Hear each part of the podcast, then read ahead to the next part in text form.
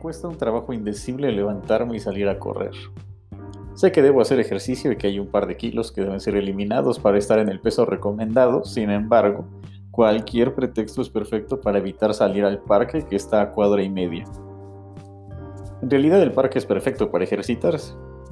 Es un gran óvalo lleno de árboles tranquilo, con una acera bastante generosa en su anchura para poder ejercitarse a gusto. Aún así me es difícil. Los días más favorables son cuando la pereza es derrotada y sucede el exótico evento que consiste en darle vueltas a un parque.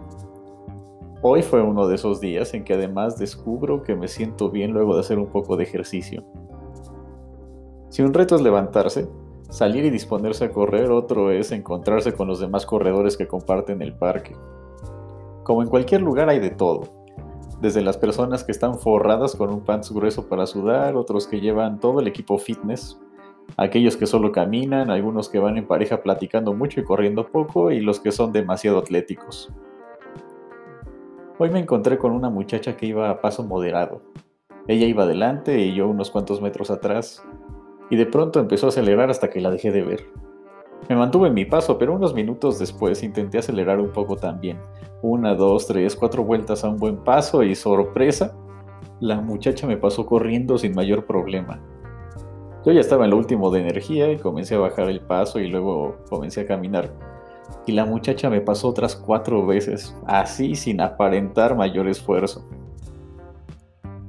La verdad admiro a quienes tienen la disciplina que les permite hacer eso, aunque también me desespera, como a cualquiera, sentir que nunca podré llegar a lograr la misma perseverancia. Lo mismo me ha pasado en otras áreas de la vida y supongo que todos compartimos alguna experiencia parecida. Cuando eres adolescente empiezas a ver cómo unos se enamoran perdidamente y tienen novio o novia, y tú sigues sin poder articular dos palabras frente a alguien. Puedes conocer a gente reconocida y que saca buenas calificaciones y oportunidades, mientras que a ti te cuesta trabajo entender los conceptos más básicos de una materia.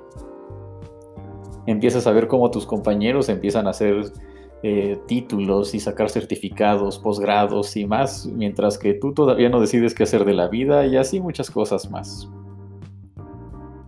Mirar cómo corren los demás puede poner una gran presión sobre tus espaldas y en lugar de motivarte, hacerte pensar que es imposible lograr siquiera algo parecido. Lo que vemos en los demás puede ser un impacto que nos haga desistir de lo que intentamos lograr.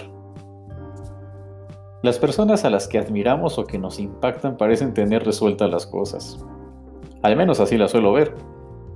Como personas que no se preocupan por las pequeñeces que a mí me preocupan y que pueden hacer cosas que no imagino lograr. Admirar a alguien puede ser una gran inspiración, pero también puede ser una pesada lápida. En ocasiones parece que las personas nos rebasan una y otra vez mientras que nos enfocamos a simplemente permanecer de pie en la carrera de cada día. Cuando me rebasan y siento que no puedo mantener el paso, ni imitar la disciplina y perseverancia de alguien que admiro, me acuerdo de que a Jesús le pasó lo mismo. Ahí lo comparaban con Juan el Bautista, con Moisés y con Elías. Ese era el estándar que tenía que mostrar, lo cual era imposible simplemente porque eran personas diferentes. Jesús mismo sentía la tentación de mantener un paso que no le era propio.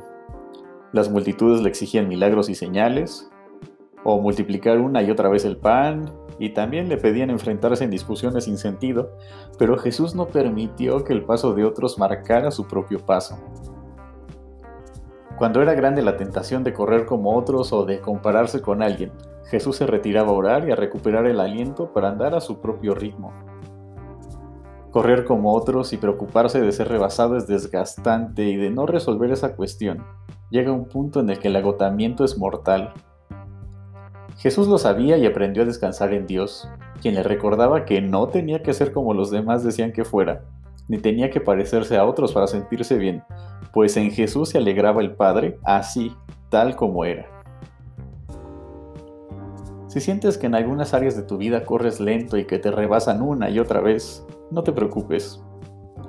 Tu única tarea es levantarte, aunque cueste trabajo, y salir a correr. Solo tienes que andar el sendero que Dios ha abierto frente a ti el ritmo con el que se debe correr el sendero no es el ritmo que otro lleva, sino el que debes mantener para conservar tu salud. Mira a los demás, aprende de ellos y de ellas, recibe consejo, sé humilde y permítete ser corregido. Inspírate en vidas sanas y llenas de Jesucristo. Fija tus ojos en Cristo y sigue el ejemplo de quienes le siguen con corazón sincero y en santidad, pero no olvides que llevas tu propio ritmo. Corre esta carrera con tu propio ritmo aunque sientas que otros van adelante.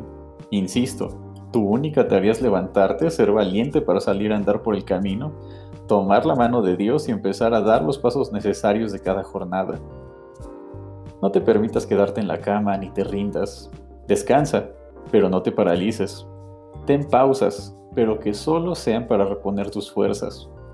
Levántate y corre esta carrera a tu propio ritmo. Pero corre. El camino está en manos de Dios.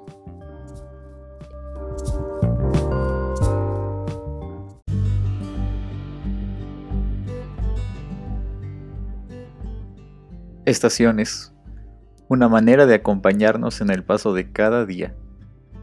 Que Dios te bendiga y seguimos conectados.